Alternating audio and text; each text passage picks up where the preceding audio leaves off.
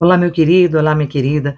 Você que vai prestar o concurso para o cargo de professor da Rede Municipal de Londrina. Estou passando por aqui para dar as últimas dicas e orientações. Como você bem sabe, eu, professora Flávia Cabral, trabalho com isso já há mais de 20 anos. Então, nós acompanhamos os editais, acompanhamos as provas, acompanhamos os alunos e tem sido uma alegria poder orientá-los rumo à aprovação.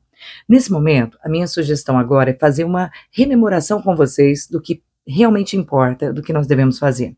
Antes da prova, é imprescindível que você sempre cheque se separou os materiais necessários, os documentos necessários, caneta, levar mais do que uma caneta, levar as coisas todas organizadas para esse local de prova, inclusive, né, levar uma água. Normalmente a gente sugere que carreguem sempre em rótulos, né, sem rótulos, então em, em frascos transparentes é o ideal para que você nunca tenha nenhum tipo de problema.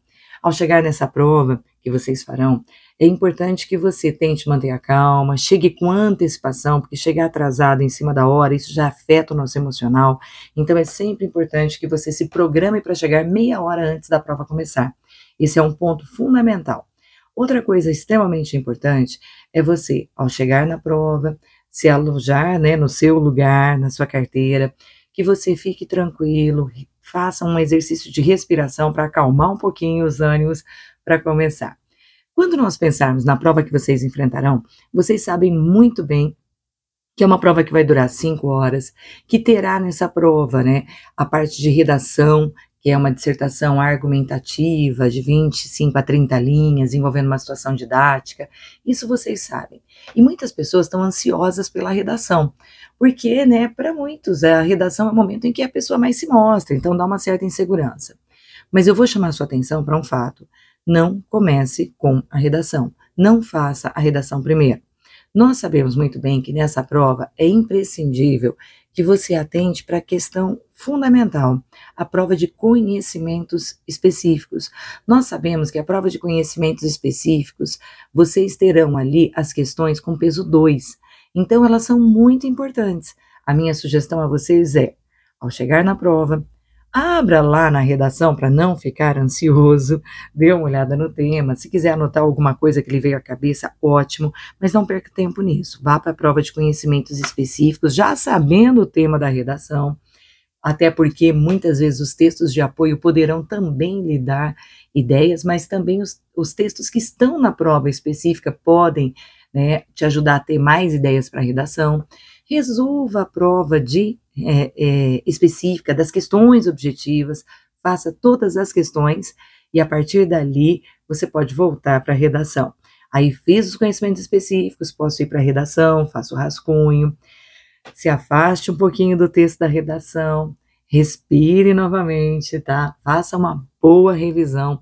E aí sim, né, a redação já está com a sua versão definitiva pronta. É o momento de você fazer todas as outras questões que você tem.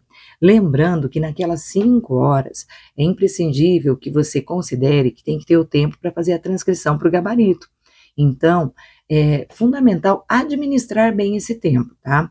Outra coisa importante, agora falando só da redação. Como você bem sabe, é uma dissertação argumentativa. E a dissertação argumentativa, ela vai partir de uma situação que você tem no dia a dia. É uma situação que nós, professores, encontramos muitas vezes na nossa sala de aula, porque envolve né, uma questão pedagógica. Né? Então, a partir daí, essa situação pedagógica é o nosso cotidiano.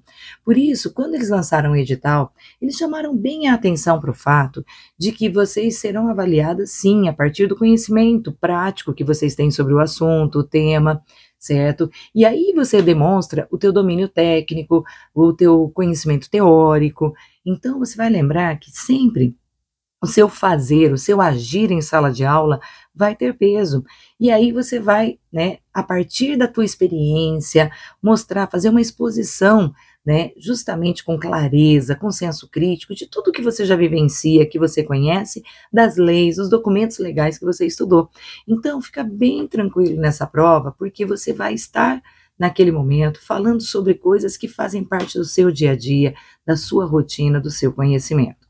Enquanto dissertação argumentativa, a gente sabe que é um tipo de texto que a gente sempre tenta convencer o leitor de que nós temos uma ideia e essa ideia é plausível, nós temos uma tese, nós vamos defender uma ideia e vamos mostrar, por vezes, muito, né, da nossa opinião crítica acerca do assunto.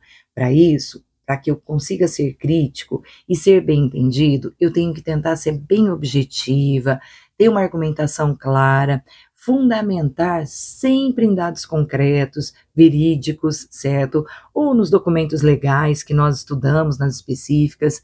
E nós fazemos isso com muita tranquilidade, porque a gente está falando de algo que é do nosso cotidiano. O principal opositor seu durante essa prova vai ser o seu estado de ânimo. Não fique ansioso, não fique nervoso e pense assim, ó, eu sei, eu conheço e eu vou mostrar que esse assunto que está posto em pauta, eu conheço a origem desse dessa situação problema, que às vezes pode ser uma situação problema, eu sei os resultados e eu sei como encaminhar para uma solução.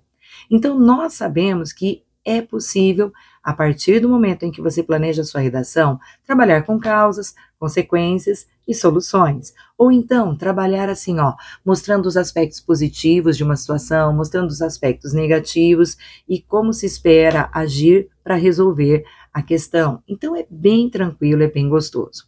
E só para a gente fechar nossa conversa, uma última coisa que eu quero lembrá-las, né, lembrá-los, perdão, né, que é crucial que atentem também para a ideia de que nós temos que fazer a prova e passar a redação usando aqueles critérios estéticos fundamentais. Então, olha, se você for fazer a sua redação na versão definitiva, preocupe-se em deixar pelo menos um dedo de recuo no início dos parágrafos, respeitar a margem da direita, organizar os parágrafos com uma letra, letra que esteja clara, que as pessoas consigam compreender.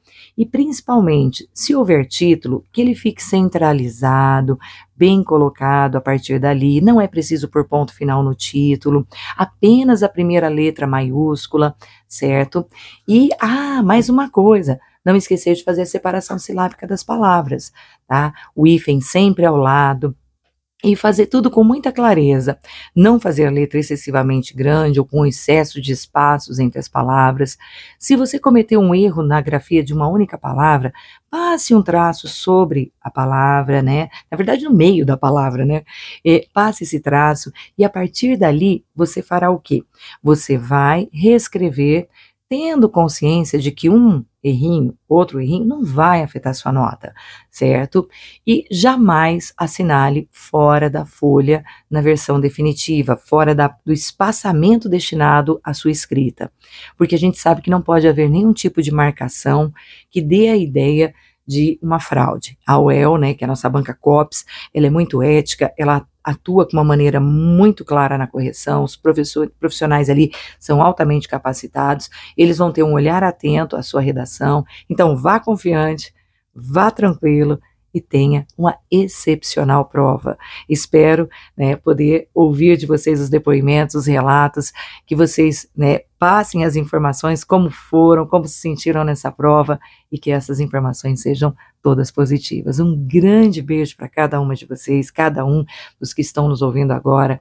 Tenha confiança, vá, levante a sua cabeça e faça uma prova maravilhosa. Eu espero os comentários de vocês, que vocês entrem em contato na volta para me passar um pouco dessas expectativas. Grande beijo, gente, até mais. Até o próximo podcast.